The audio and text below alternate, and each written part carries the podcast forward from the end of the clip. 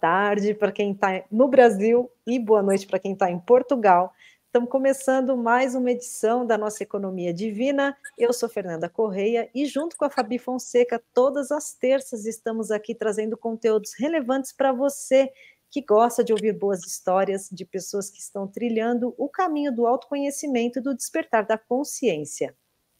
E se você gosta desse tipo de conteúdo, se você se identifica, gosta de conhecer pessoas incríveis, então já segue a gente por aqui e também nas principais plataformas de podcast. E hoje nós recebemos, para bater um papo muito legal, a Margot Cardoso, que é paulistana, jornalista e colunista da da revista Vida Simples. A Margot é uma apaixonada por filosofia, tanto que ela fez uma pós-graduação em ética pela Universidade de São Paulo e um mestrado em filosofia pela Universidade de Lisboa. E dessa paixão, além de muitos artigos que ela escreve, nasceu um livro que se chama A Filosofia Resolve: Como os filósofos nos ajudam a solucionar problemas e a viver uma vida melhor. Margot, seja bem-vinda. Obrigada, obrigada pelo convite. É um gosto estar com vocês e participar do, desse podcast. Fabi. Olá, gente. Boa tarde. Boa tarde a todos e a todas. Hum, eu acho que a Fê caiu. Ai, a internet dela estava intermitente. Bom, Margot, muito obrigada por ter aceitado o nosso convite. É um prazer recebê-la aqui, né? E já vi que você já pegou é, é, o jeito dos portugueses, né? Muito gosto de estar aqui com vocês, né? Eu tenho contato com alguns portugueses também, então isso me soou muito familiar. É, e eu costumo também iniciar o nosso programa, né, desejando boas-vindas para quem está nos assistindo e para quem irá nos assistir, né? E também pedir para que as pessoas que venham, é, venham de mente e coração abertos, né, para ouvir e para pegar aquilo que fizer sentido e aquilo que não fizer sentido ainda, deixa passar. Né? Não fique no emaranhado aí do julgamento, é, para poder aproveitar realmente né, o seu compartilhar. Então é isso, muito bom. Sigamos. Tá Olha, sobre o, sobre o português, assim, eu peço desculpa se alguém não compreender qualquer coisa, eu estou há 22 anos aqui. É, e às vezes já já perdi, já não sei as gírias é, que tem no Brasil, apesar de todo ano. Mas tem muita coisa que eu sei que, que, que eu sei que é estranho para o brasileiro, mas eu prefiro, por exemplo, na verdade, eu continuo sendo muito, sendo muito brasileira. Muita gente é, diz, ah, você não perdeu nada o sotaque, nem parece estar tanto tempo. Mas sobre essa coisa de muito prazer e muito gosto, eu acho, eu repensei isso. Eu acho que é muito exagero no primeiro encontro você fala muito prazer. Então, eu acho que é, o gosto faz mais sentido, é mais humilde. Então, eu, eu, eu Olha, passo, é uma boa eu, observação. É, então eu, eu, eu fiquei muito crítica sobre a questão do português. Então eu misturo o que eu gosto dos portugueses, eu uso, o que eu não gosto eu não uso também, mantenho o meu brasileiro e assim vou me fazendo entender, mas muito personalizado. Que legal. E, e, assim, pela primeira vez, eu acho que em todos os nossos encontros eu falo muito prazer em recebê-la. E ela traz justamente a reflexão dela do gosto com o prazer. Adorei, adorei. Ah, eu sempre eu... falo, é um grande prazer, né? A gente, então, é aqui no Brasil, é... a gente usa muito essa expressão é... e realmente é uma coisa que está tão comum aqui no nosso cotidiano que a gente não para para pensar, né? Que é justamente essa questão das palavras. A filosofia traz muito disso também, né, Margot? Ai, é, tá, traz muito e eu sou muito reflexiva. Eu penso em tudo. É um inferno. adorei, mas eu adorei porque me fez refletir, né? E eu acho que fez todo sentido o que você trouxe, né? É, porque é um exagero mesmo, né? Nem sei se eu vou gostar assim tanto da pessoa, né? Olha. Mas é verdade, assim, né, sendo é, prática, né, sendo realmente prática mesmo nessa parte da reflexão, muito bom. Eu vou refletir sobre isso, mas eu já gostei da ideia. mas, Margot, conta pra gente como é que é, foi esse seu processo aí, a filosofia, na sua apresentação, você fala que você tem toda uma trajetória, mas aí, em algum momento você volta para o amor da, da sua vida, alguma coisa nesse sentido, que é a filosofia. Conta, traz um pouco para a gente de contexto. É assim, eu sempre gostei da filosofia e sempre li filosofia. É, na verdade, assim, eu sempre li muito e sempre li muito filosofia. Muito influenciado pelo meu pai. Meu pai, desde muito cedo, ele fez uma carteirinha da biblioteca pública para todos os filhos, sou eu, mais três irmãos.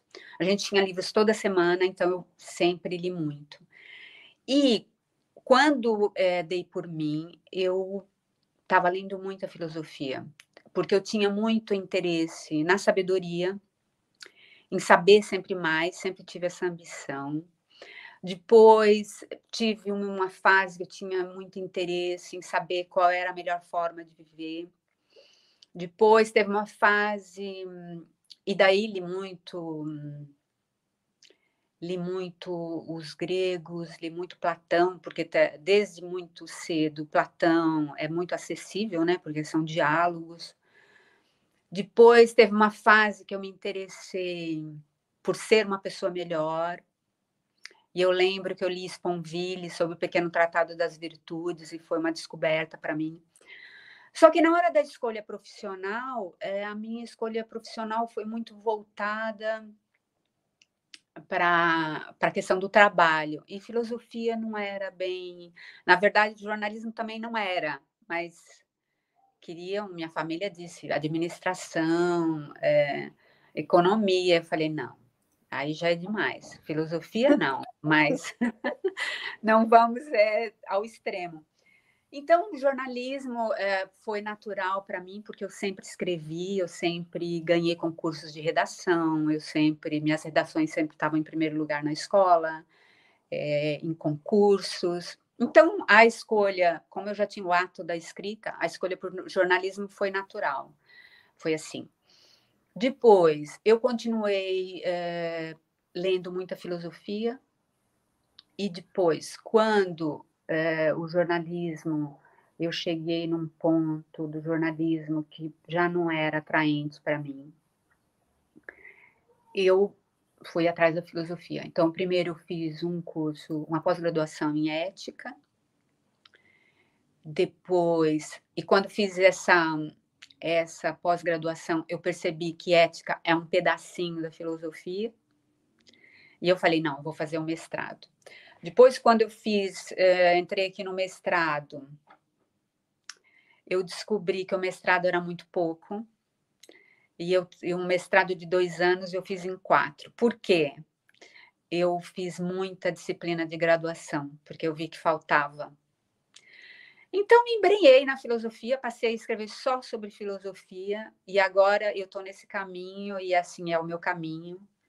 Eu sou cada vez mais, é uma coisa que me empurra para frente, que é a minha paixão mesmo, é assumida e é cada dia mais, hoje mais, hoje sempre mais do que ontem. Então, é uma que coisa delícia. crescente é o meu caminho. Que delícia, muito bom. E o que, que você pode compartilhar com a gente aí dessa, né, dessas descobertas? Como é que a filosofia pode contribuir né, com, com os dilemas contemporâneos, como trazendo seu, no, já no seu tema, né? É, outro ponto da filosofia que eu sempre considerei importante, eu nunca me interessei por aqueles filósofos que quer saber se isso é uma cadeira, é, com todo respeito pela filosofia analítica, né, pelos metafísicos, mas sempre achei que a filosofia devia estar a serviço da vida. E eu sempre tive, na, assim, como, como eu sempre tive como norte o Aristóteles, né, que ele fala que nós somos as nossas ações. E uh, as ações de qualidade estão tá ligadas a um pensamento de qualidade, não é? Então, eu acho que hoje, mais do que nunca, é, é, todo mundo sabe da, que a modernidade está cada vez mais complexa, né? que as pessoas estão perdidas, é, a, a, tem uh, o Bauman escreveu sobre a modernidade líquida, né? Sobre uh, os desafios que a modernidade traz para o homem. E Nietzsche já denunciava, Heidegger já falava do homem em queda, né? Do homem em decadência. e, e eu acho que a filosofia, assim, é fundamental. Se já era assim no século XIX, início do século XIX, é, do homem em queda, em, sem visão do, da, da, realidade. Quando Nietzsche denuncia que, o, que Deus está morto, na verdade, o, o, o Nietzsche diz que você está sozinho, à mercê dos seus sentidos, da sua interpretação do mundo, e você está sozinho, porque ninguém mais vai atrás de Deus, ninguém mais é, usa Deus como uma muleta metafísica, né, como ele dizia. Então, a filosofia é, serve para você, se você quer ter uma vida é, com qualidade de ação, precisa ter qualidade de pensamento. E outra coisa que, que, o, que Aristóteles fa fala é que nós somos as nossas ações. Por exemplo, as pessoas falam, ah, mas e as virtudes, a honestidade, é, você ser bom, você ser correto. É, as virtudes são importantes e a gente deve cultivá-las, mas elas só acontecem na materialidade do comportamento humano, quer dizer, das suas ações.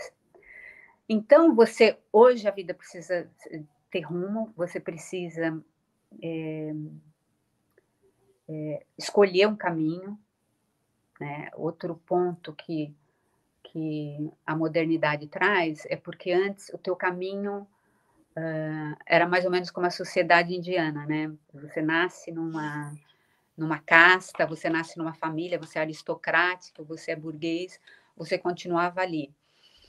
E depois da modernidade, você tem que escolher o que você quer ser. É, uma, é tua responsabilidade. Então, a vida precisa ser pensada. Então, o que Sócrates dizia lá, aliás, eu acho Sócrates muito moderno, né? Que ele fala que uma vida não examinada é uma vida que não vale a pena, porque você está à deriva, você não, às vezes você não sai do lugar. É, dessa forma, eu penso que todo mundo concorda que a, as pessoas precisam hoje da filosofia, né? Então, era uma. É, pode falar, Fê. Não, é, é porque ela, você tocou num ponto, né, quando você fala dessa questão da, do homem de hoje, né, da, da, do homem enquanto sociedade, né, quero dizer, é, a gente vê cada vez mais as pessoas é, mergulhadas numa, numa futilidade, não que isso não, não, não, acontecia antes, né, mas hoje parece que isso está tão forte, tão, assim, é até preocupante, né, a gente não vê muito as pessoas é, se entregando, se interessando por assuntos que enobrecem, que engrandecem, né? É, como que você vê isso? Como que você enxerga essa, essa questão? Então, porque as pessoas estão distraídas, né? As pessoas estão é, distraídas, não tem tempo para reflexão, tudo agora é muito rápido, as pessoas estão alienadas da, da vida que vale a pena, Aliás, eu vejo. Eh, isso aconteceu um pouco comigo. Uh, como jornalista, eu atingi o topo da carreira muito rápido, eu tive essa sorte. E eu percebi que não é a questão do dinheiro, não é a questão do status. Só que eu percebi isso com 35 anos. Ah, tem gente que só percebe isso quando está com 60, sabe? Percebeu que desperdiçou, passou pela vida, não é? Porque, e hoje, a, a, a tecnologia. É, a tecnologia é extremamente danosa, é extremamente danosa para as novas gerações. Não é só. Imagina que tem adulto viciado em, em tecnologia, imagina criança que não tem nenhuma proteção. E eu acho que essa alienação da vida, essa futilidade, tem a ver com as distrações da tecnologia. Eu acredito que as pessoas vão, em pouco tempo, ver o mal que faz você, o teu telefone mostrar que você ficou quatro horas ali, porque eu não acho que tempo é dinheiro, tempo é vida. Né? É, mas eu acho que vai ser a mesma coisa que aconteceu com o cigarro. Eu vi uma vez um documentário sobre a Leila Diniz, e alguém falando da vida dela, e ela aparece com a barriga enorme de grávida, fumando com cigarro. E depois a pessoa, muito constrangida, disse assim: nessa altura não se sabia que fazia mal, sabe? E eu, aqui em Portugal, por exemplo, já apareceu na, na mídia escolas que não permite mais é, o celular, não permite a internet. Eu acho que tem pessoas que já estão descobrindo.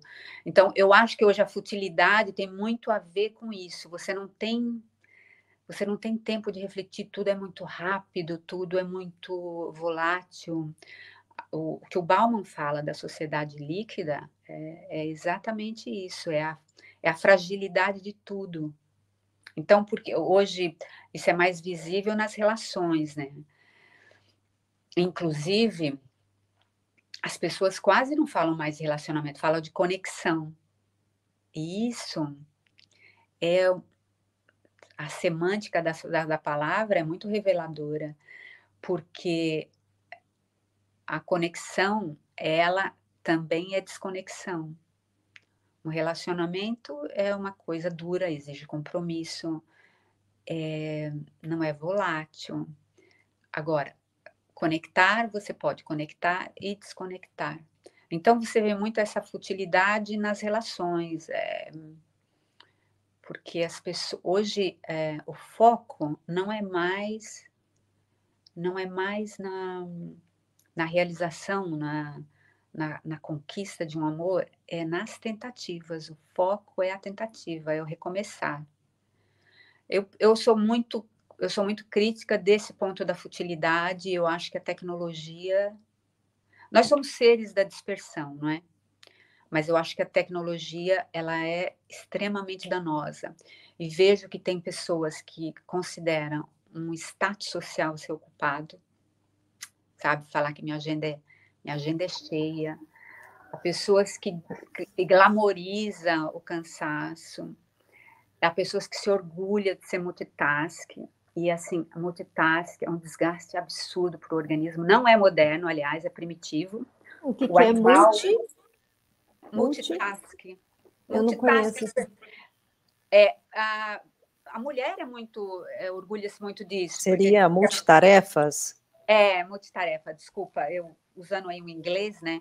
Multitarefas, uhum. faz muita coisa ao mesmo tempo, que a mulher faz isso e consegue olhar o celular e dirigir, fazer é, não é moderno isso, isso é primitivo. O animal selvagem é multitask, porque ele precisa beber água, precisa se alimentar e tem que estar de olho no, nos predadores. É uma coisa extremamente desgastante para o organismo. O animal selvagem não vive muito. Então, para as pessoas que se orgulham, eu lamento, mas assim não é nada moderno e altamente prejudicial. Outro ponto que hum, é revelador dessa superficialidade e dessa vida em decadência. Nós estamos no tempo das doenças neuronais, não é? é eu, eu, li ontem que aumentou 300% em Portugal o consumo do, de antidepressivo e remédios para ansiedade. É, as pessoas vão cada vez. Eu vejo aqui outdoor com clínicas assim, fobia, ansiedade, depressão, propaganda em outdoor de clínica. As pessoas estão mentalmente adoecidas vai ser o tempo dessa. E, tem, e isso tem a ver com filosofia, porque as pessoas. É. E eu entendo que, trazendo, né, pegando um gancho aí do que você trouxe, é, eu entendo também que todo esse contexto que você trouxe de alienação, futilidade, essa questão de da não reflexão, porque, pelo menos é, enquanto Fabiana, formação de Fabiana, eu não fui ensinada a refletir. É, eu estou falando na, na, formação básica da Fabiana. A minha a educação ela não teve isso. Eu, por, si, por mim mesma, né? É, isso lá na adolescência não foi nenhuma influência também dos meus pais, porque os meus pais não me influenciaram na leitura, é, eu, eu fui, eu, eu digo por, por, inquietude minha, eu fui buscar a leitura, e aí eu comecei a ler, a ler, porque eu queria respostas, e aí eu fui buscar nos livros as respostas. E eu gostava já de assuntos profundos, e, e, era muito difícil, porque não encontrava. Então, eu entendo que, enquanto uma sociedade também, é, e aí a gente pode dizer que a, as duas matérias, duas disciplinas vai, que tiraram do ensino médio foi a filosofia e a sociologia, lá atrás. Né? Então, a gente percebe que também isso não foi, é, não fez parte da nossa educação talvez hoje comece a fazer de um tempo para cá novamente, né, e trazer essa mudança, mas não fez, né? Em algum momento lá atrás fez, e aí ficou um, vazio, né, uma lacuna aí de uma janela de não não ter esse estímulo, né, de reflexão. É tudo muito rápido. Eu entendo hoje uma pessoa que né, trabalha com educação, que a nossa, e aí analisando a educação de outros países, tipo Finlândia, vou trazer na excelência aqui. É, conheço um pouco também da educação de Portugal, é, mas dentro desse Brasil e Finlândia, a gente, o, é, o sistema educacional do Brasil é muito conteudista, só que é raso. Então é muito conteúdo e raso. E Finlândia muda há 50 anos a sua educação, porque ela, ela, ela entendeu, e ela estava num contexto muito parecido com o Brasil, polaridade, é, respeitando as devidas proporções de tamanho, né? Ela, é, o país estava, mais de 50 anos atrás, polarizado, enquanto política, é, desemprego altíssimo né, nível de, de desemprego, fome, enfim, economicamente o país estava realmente desestruturado, e aí, é, em uníssono, né, é, eles entenderam que só uma coisa poderia salvar o país, a educação. E aí eles, é, dentro da polaridade, eles se uniram e aí investiram de maneira robusta na educação e aí muda, faz todo um trabalho. Então lá é conteúdo essencial para o desenvolvimento e profundo. Então tem psicologia do desenvolvimento, né? Então tem várias práticas assim voltada para o ser, né? Para desenvolver e, e, o conteúdo essencial, né? Do, da, da vida prática cotidiana, né? Então eu entendo. Faz sentido isso, Margot? Desse conteúdo? Faz sentido, faz sentido porque é, hoje é um dos do, que está por trás de tudo, eu penso, de todos os, os males da modernidade, inclusive dos problemas é, neuronais, de, de, depressão e ansiedade, é, de, de, toques, de, de automutilação, todos esses problemas, está associado ao medo, está associado ao medo.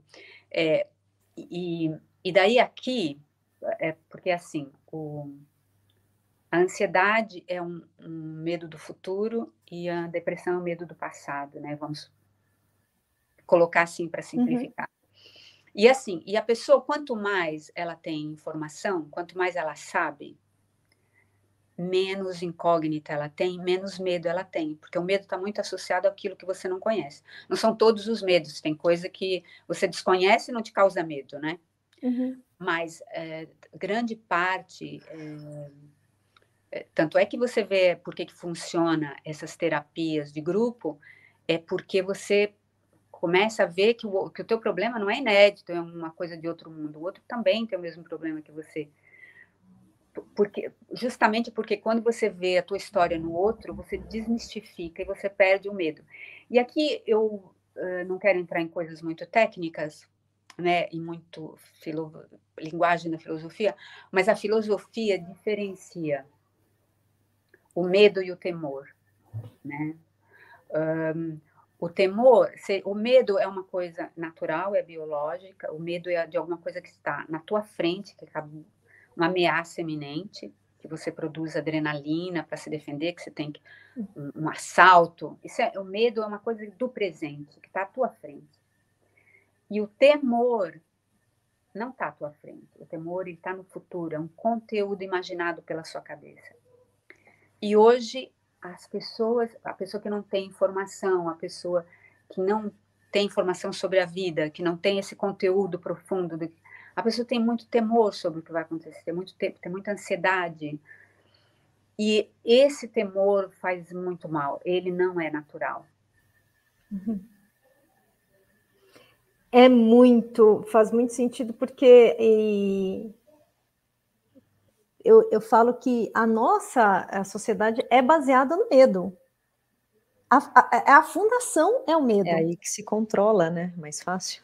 Exatamente. Os, os estados, os, os, os estados ditatoriais, eles, a principal arma é o medo, né?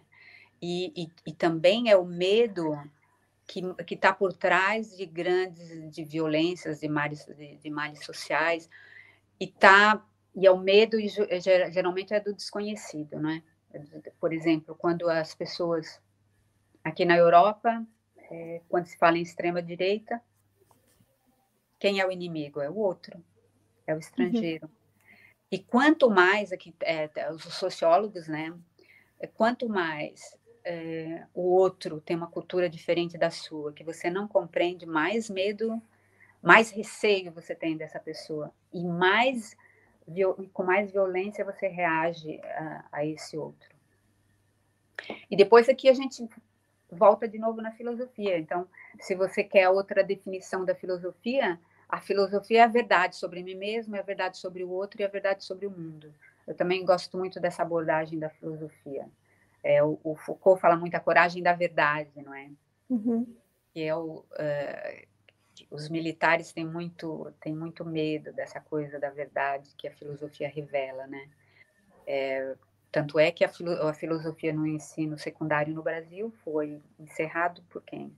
Pelos militares, porque pessoa que não pensa com profundidade, a pessoa que está que está distraída, a pessoa que não pensa, que está alienada, ela é mais fácil é mais fácil controlar. Aliás, na, na, na pandemia, eu não entendia o pessoal do uh, que tem o, a, os adeptos da teoria da, da conspiração, que a pandemia era um jeito de nos, nos controlar. Eu falei, mas que controle é esse? Então, quando você controla mais, quando a pessoa está indo para lá e para cá, trabalhando feito um louco, trabalha e dorme, trabalhando tem tempo, ou você refletindo em casa, pensando em tudo, que controle é esse? Não, não, não conseguia, ninguém me conseguia me convencer dessa teoria da conspiração, de que a pandemia foi uma, nos manter em casa era uma espécie de controle.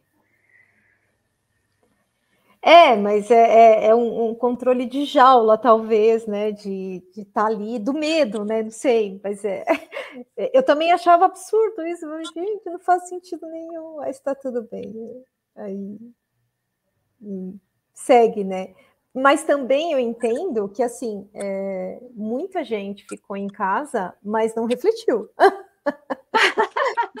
mas não refletiu porque ficou, ficaram nas redes sociais, vendo nos, nos telejornais que causam mais pânico e desespero ainda, né? Propaga mais desgraça, é, é o que eu é. falo, né? É, é, muito. Então, inclusive, é um meio muito, muito fácil de, de se ter o controle da população, é você despertar justamente essa questão do desespero, do medo, né? Olha, cuidado, olha o perigo. É, então, todos esses noticiários que estimulam esse tipo de medo nas pessoas, eles são para ter justamente esse controle, né? Eu, eu, eu não quero citar emissora nem nada assim, mas é, tem uma, uma questão que é muito clara que a gente vê por aqui, é uma emissora que durante o dia é o jornal mais sangrento, só notícias terríveis, assim, que se você assistir um dia aquele noticiário, você não sai mais na rua em São Paulo, porque você né, fica realmente desesperado, só que depois você tem ali a, a graça, né? Aquela, aquela questão da, da salvação, né? Você na madrugada inteira existe ali a salvação para você. Só que Sim. durante o dia é só o terror, entende? Então, assim, é tudo muito bem pensado e articulado justamente para ter esse controle. É, com certeza. Sobre, é, você falou num ponto, assim, que às vezes as pessoas me, me veem muito é, muito crua sobre a modernidade, mas eu não sou a, a, acho que tem salvação, não sou adepta da, da danação. Então eu vi que também é, eu sei que muita gente não refletiu, mas na pandemia eu vi muita reflexão. Eu tive, eu participei de uma live na, de, sobre intuição, que, é, que eu, eu, também gosto muito da filosofia da mente, né? A filosofia aplicada à, à, à vida, à nossa mente, a nossa os, os nossos os mais íntimos anseios, as nossas as nossas divisões internas. E eu tinha 800 pessoas numa live sobre intuição, sabe, na pandemia. Depois eu fui convidada para falar sobre intuição para engenheiros, para faculdades eh, de, de engenharia, por, por causa da questão da que às vezes você resolve as coisas muito mais rapidamente quando a mente está vagando, quando você está distraído, quando você está no ócio. Muita gente da área de exatas acharam essa parte da filosofia maravilhosa. E eu sou. É, é, eu já fiz uma fase da minha vida que eu queria mudar algumas coisas na minha vida. E eu fiz sessões de de, de psicologia, né? O meu, meu terapeuta, ele já morreu, o André Sanson, um homem, um profissional de primeira linha, um cara espetacular, mas morreu muito cedo, morreu com 44 anos, acho, o André. E o André me ajudou, me ajudou muito. E, e depois teve uma fase da, da minha vida que a psicologia não me, não me ajudou. E eu fui para a filosofia foi na fase que eu estava mais estava estava no início dos meus estudos da, da, porque Fabi você me falou da porque muita pessoa, muitas pessoas falam assim o que, que a filosofia pode fazer por mim? né? Nesse uhum. emaranhado de coisa já nem querem mais saber o que, que a filosofia quer o que, que ela pode fazer por mim? Sim é para prática mesmo né? Porque é, eu acho que é tem uma coisa também que eu escuto muito só, só trazendo um pouco aqui, Margot, é, no entorno que eu vivi em algum momento, ah, mas isso é filosofia, blá, blá, blá. Né? Então, eles têm muito esse estereótipo mesmo do filósofo ou da pessoa que gosta de, de conversas mais profundas, que fica só filosofando.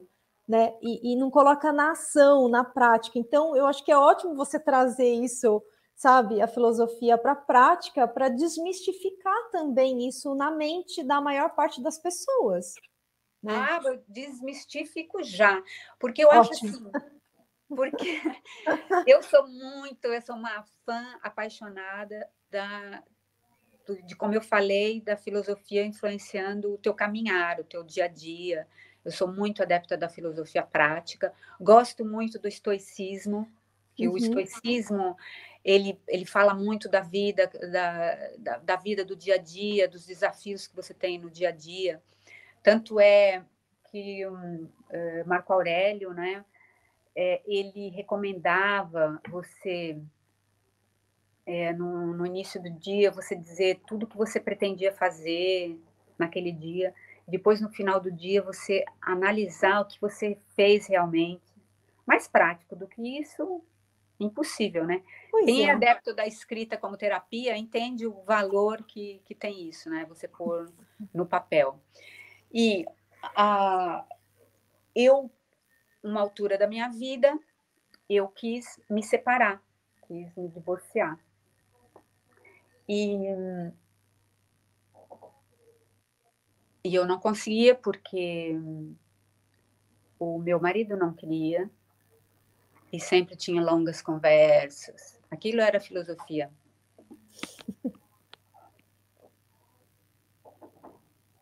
Ó, oh, desculpa. É... Então, o que, que eu fiz? E eu mesma não, não conseguia, não conseguia ultrapassar isso. Os amigos também diziam: você, você é louca. Então, você no, num país que não é teu, freelancer, emprego precário, com filho. Como é que você vai se separar? Como é que você vai se separar? E se separar de um homem rico? Você é doida? Não, você faz isso.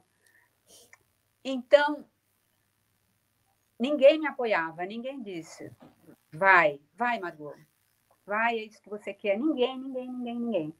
E eu como ele era uma pessoa muito persuasiva, para não dizer manipuladora, eu falei: não, eu preciso de ajuda profissional para resolver isso. Eu fiz uma hum. sessão de psicologia, uma sessão é, comportamental cognitiva, uhum. e ela disse a mesma coisa para os meus amigos, porque eles também, o, o terapeuta, eles dão exercícios, essas coisas. Não, você não pode separar agora. E eu estava um, como psicopata, não queria saber das consequências, eu queria dar o salto, né? O psicopata quer resolver o problema no imediato. Eu estava com a minha como diz os psicanalistas, eu estava com a minha capa de psicopata, né? Minha cobertura. E eu queria era resolver o problema rápido e eu queria pensar nas consequências depois. Eu, eu fui a três sessões e eu falei, não, é, ela não entendeu a minha urgência, não, ela não vai me ajudar. Ela dizia, não, você primeiro precisa procurar um trabalho fixo, alguma coisa garantida. E eu não tinha disposição mental para isso, sabe? Tava Quem me ajudou? Quem me ajudou a dar o salto? Quem é que foi e disse assim: "Você quer? Você quer fazer isso?" Eu salto com você. Quem foi que me deu a mão e pulou comigo? Foi Nietzsche. Por quê? Uau. Então, então, vamos lá falar sobre a filosofia de Nietzsche. Se você vê, se você pega aí Platão, Kant, Heidegger, Hegel, eles estão todos naquela linha do idealismo, né? De como poderia ser, de como era melhor ser, de como. O Nietzsche não, ele é vitalista, é um filósofo da vida na vida. O Nietzsche chama você para encarar a vida como ela é, o Nietzsche diz: se você não faz o mal com medo do fogo do inferno, você vale zero, sabe? Você tem que fazer porque você faz o que é certo, porque é você quer ser uma pessoa virtuosa, você sabe qual é a tua medida e você tem que enfrentar a vida do jeito que ela é. Você tem que se a vida que você tem não é a que você queria, você tem que aprender a amar a vida do jeito que ela se apresenta. É o amor fati. Inclusive tem uma parte na genealogia da moral que ele fala assim: é, se aparecesse alguém, uma voz assim, e dissesse é, a vida que você está levando, ela vai se repetir eternamente. O dia de hoje vai ser igual ao de amanhã, e depois de amanhã. O que, que você diria? Você diria, você é um Deus e eu nunca ouvi nada mais divino, ou você dizia, você é um demônio, sai para lá? Se aquele que você acha que aquele que disse é um demônio, então você tem que mudar toda a sua vida e você tem que só fazer coisas que você não se importasse de repetir. Então, como é que você sabe? Então, hoje você é um professor e você dá aula. Você queria fazer isso o resto da sua vida? Amanhã e depois da manhã e depois da manhã? Então, pronto, essa é a vida que você deve amar. É essa a vida que você deve cultivar. Se não, então você tem muda, muda hoje, muda agora. Então, o, o Nietzsche e assim, e eu creio que o, Nietzsche teve muita teve muita coragem, muita porque o Nietzsche foi uma pessoa que foi doente a vida toda. Ele sentia dor quase todos os dias do ano e era um homem que amava a vida. Amava a vida, não era amargo. Os lugares, ele por conta da, da doença, para amenizar as dores e para ter um pouco mais de qualidade de vida. Ele viveu em países mais quentes, ele viveu em Turim, que foi onde ele teve o colapso, viveu na Suíça, dependendo da época do ano, é, por causa do clima. E os lugares que ele ficava, ele era conhecido como santo, porque ele era extremamente bondoso, extremamente gentil, não era uma pessoa amarga. E, a, e ele tinha essa vida. Então, mais autoridade do que, do que o Nietzsche. Então, o Nietzsche é, foi muito importante para mim nessa nessa fase e é até hoje é um filósofo que ele faz você é, pôr em causa tudo e você pensar tudo que você tudo que você imaginar hoje que as pessoas dão como garantido é, já foi mal um dia já foi bom um outro tempo quando ele fala eu eu aconselho vivamente quem quer começar a, a, nesse caminho da transformação, de gostar da vida que se tem. Eu aconselho vivamente começar pela genealogia da moral, porque ele desmonta muita coisa e faz você faz você refletir sobre a vida que você tem. E isso aconteceu, isso aconteceu comigo e eu por isso tem gente que fala assim, eu já dei uma aula de Nietzsche e as pessoas me dizem assim, é, ah, eu nunca vi Nietzsche dessa maneira. Porque o Nietzsche é muito popular, porque ele escreve bem, mas poucas pessoas entendem a filosofia dele. Uhum.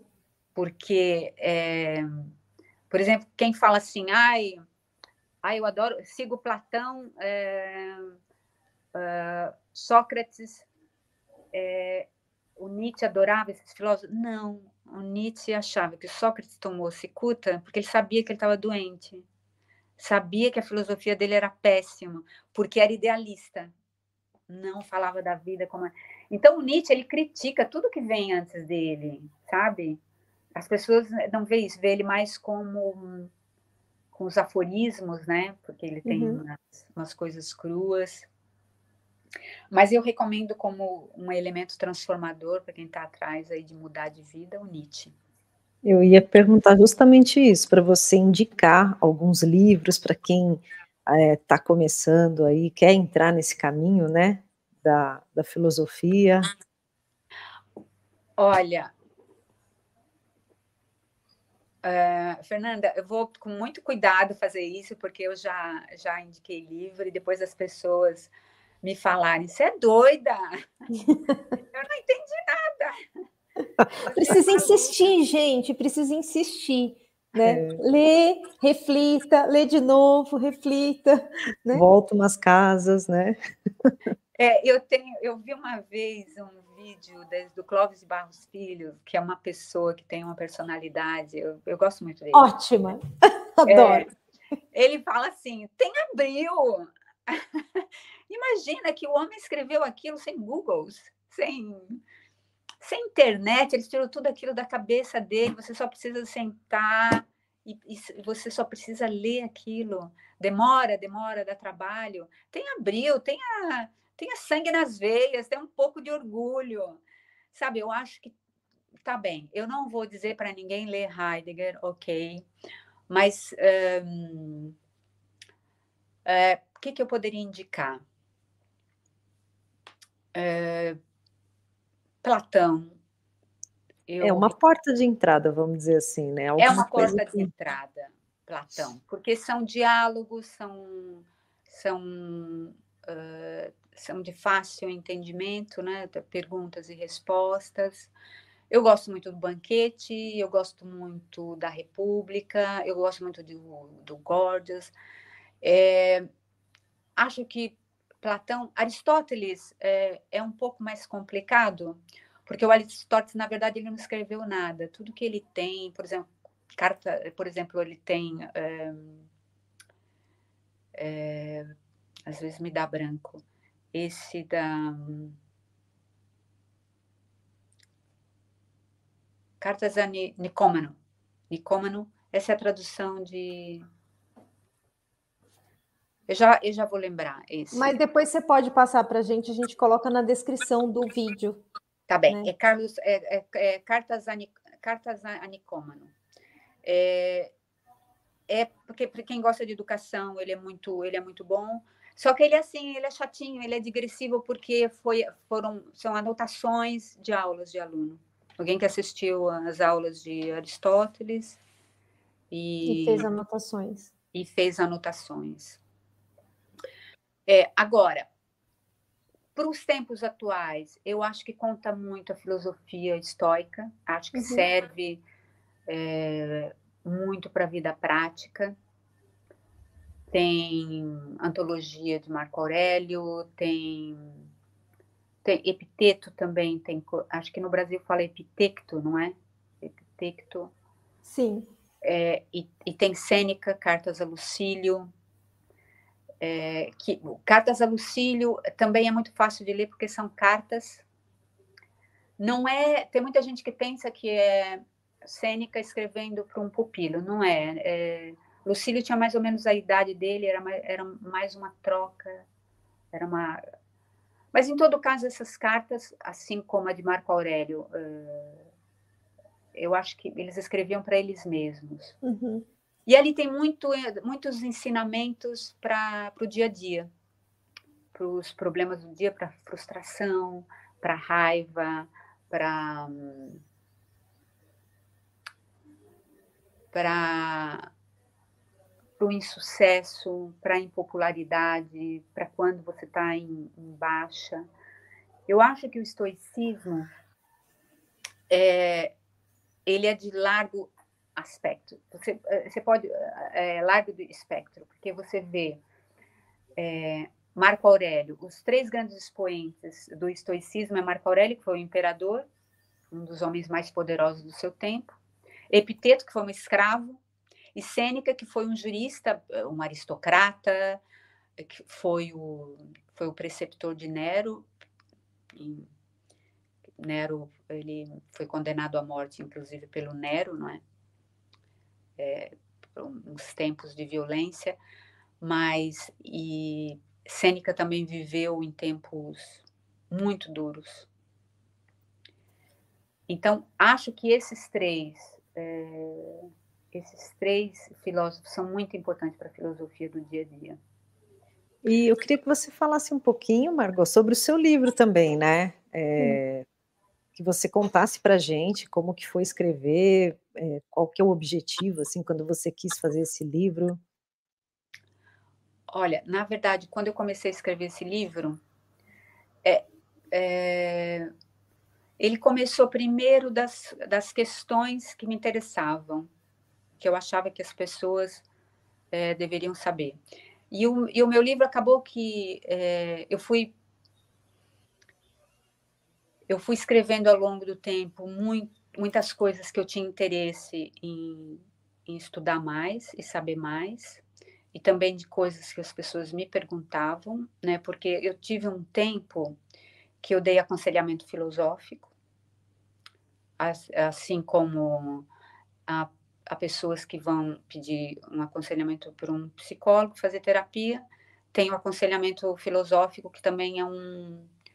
É, quem leu é, mais Platão e menos Prozac vai entender um, um pouco disso, né?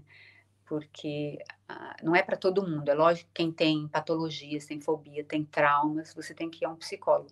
Mas se você tem problemas existenciais sobre o rumo de vida, a psicologia é ótima. E eu, durante um tempo, eu dei aconselhamento filosófico.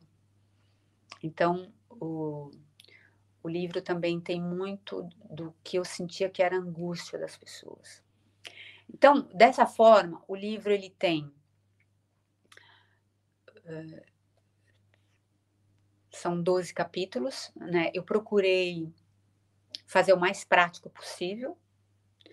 Então tem lá uma uma grande divisão sobre a relação com o outro. É,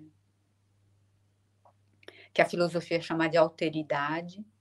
Eu acho que a grande preocupação do ser humano é o relacionar-se, não é?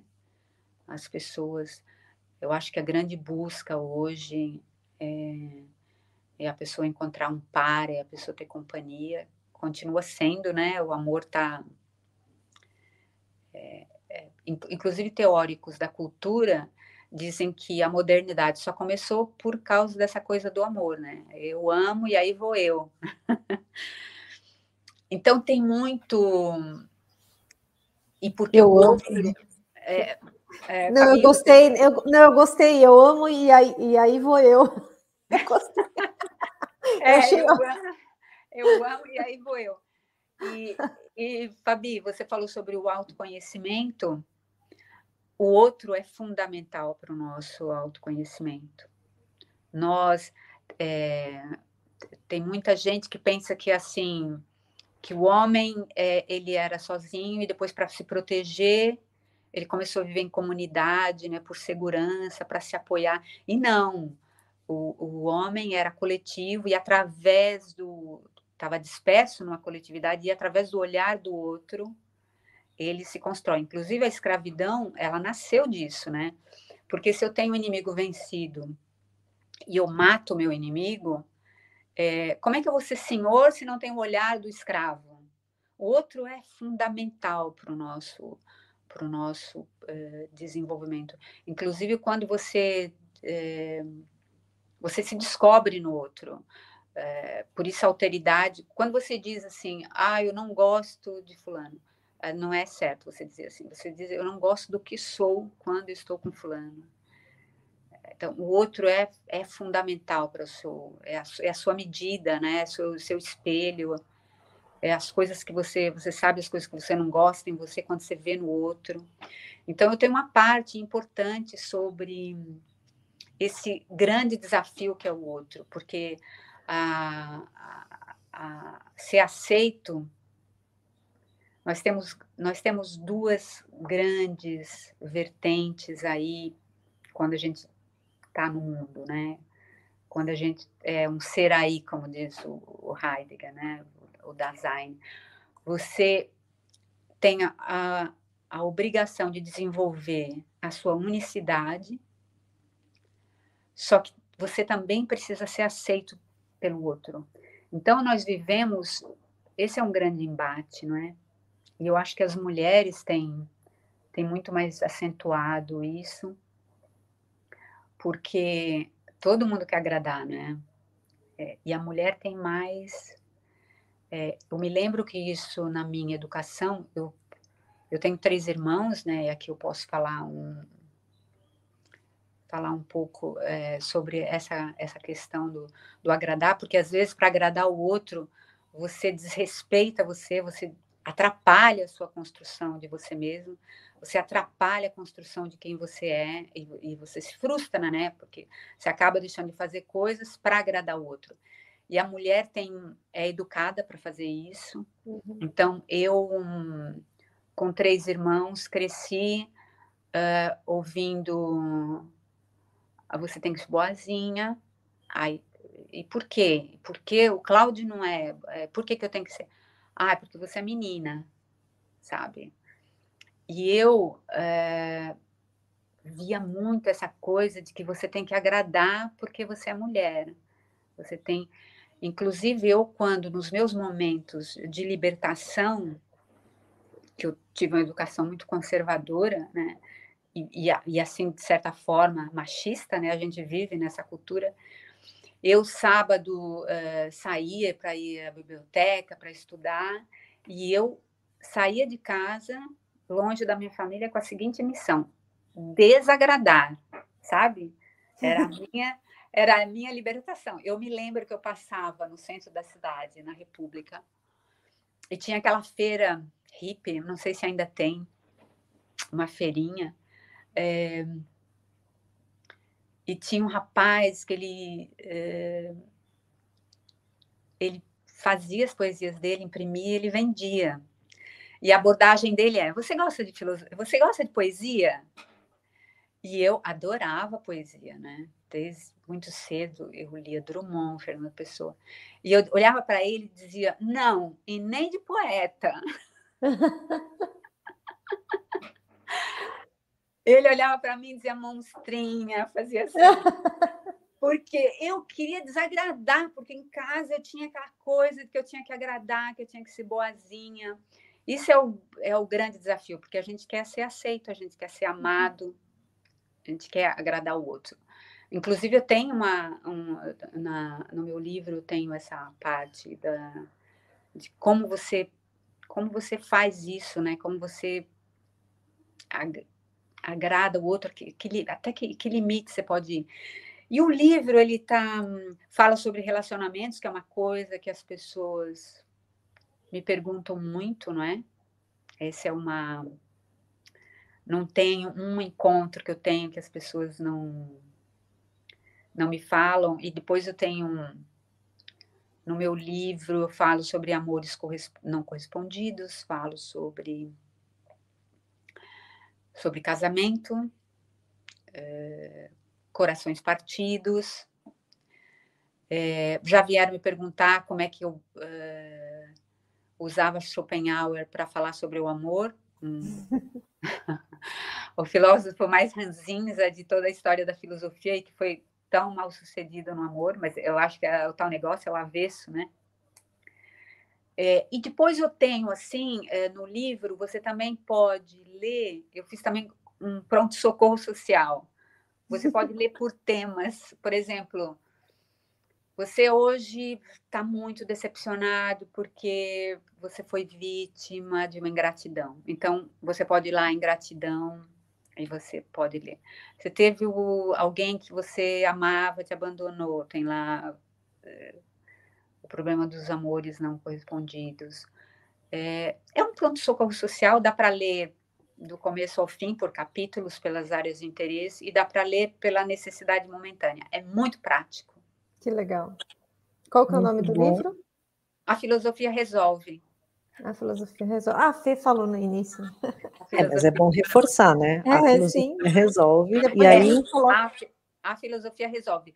Eu achei um pouco ambicio, ambicioso esse título, mas você sabe, né? O marketing é soberano, a editora decidiu. Eu não sou assim tão otimista. Eu acho que a filosofia, ela ela joga mais chão para você caminhar. Aponta é, caminhos, né?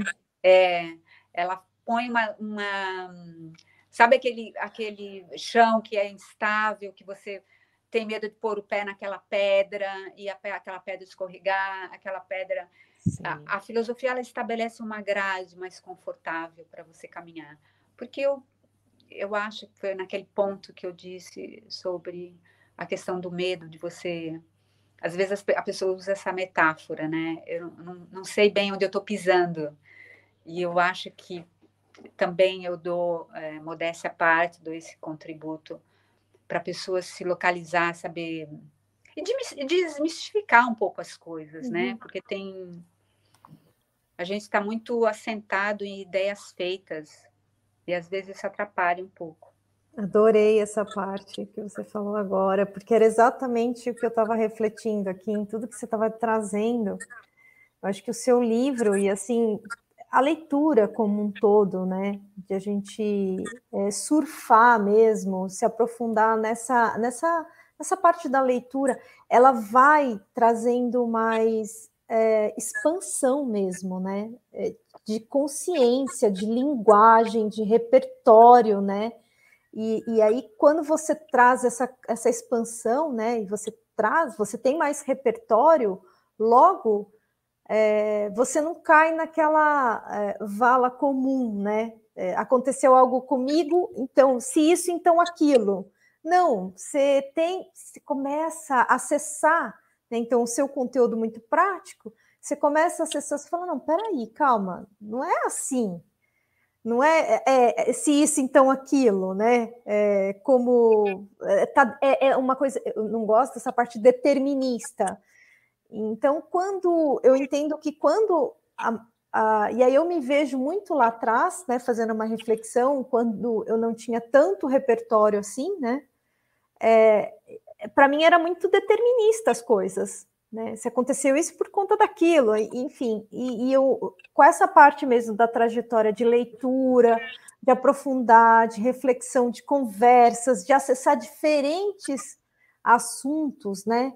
E, e de pessoas que passaram, poxa vida, você fala de Marco Aurélio, há quanto tempo que ele existiu, e ele fala de questões contemporâneas. Gente, é incrível, né?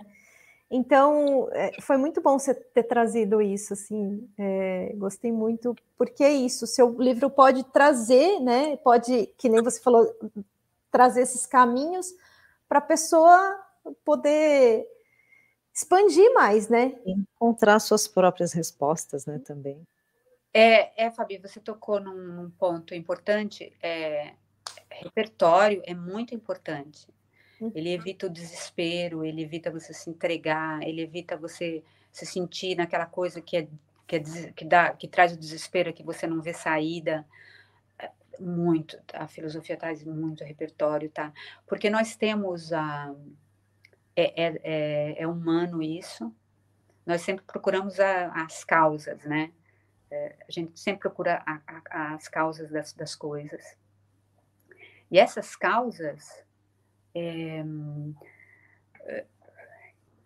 Kant, Kant fala, né, que é, você é, tem uma criança e um gato na sala, você joga um novelo de lã, o gato vai correr atrás do novelo de lã. A criança vai olhar de onde veio. Ela vai olhar de onde veio. Quem atirou o, o novelo de lã? Ela vai dirigir o olhar para onde ela onde ela viu que, onde ela intuiu que o novelo de lã veio. Nós, isso é, é, é, faz parte da psique humana. A gente sempre procura as, as causas. E quando a pessoa tem muito repertório, ela não fica presa a uma causa ela a causa disso pode ter sido isso, pode ter sido isso, pode ter sido isso.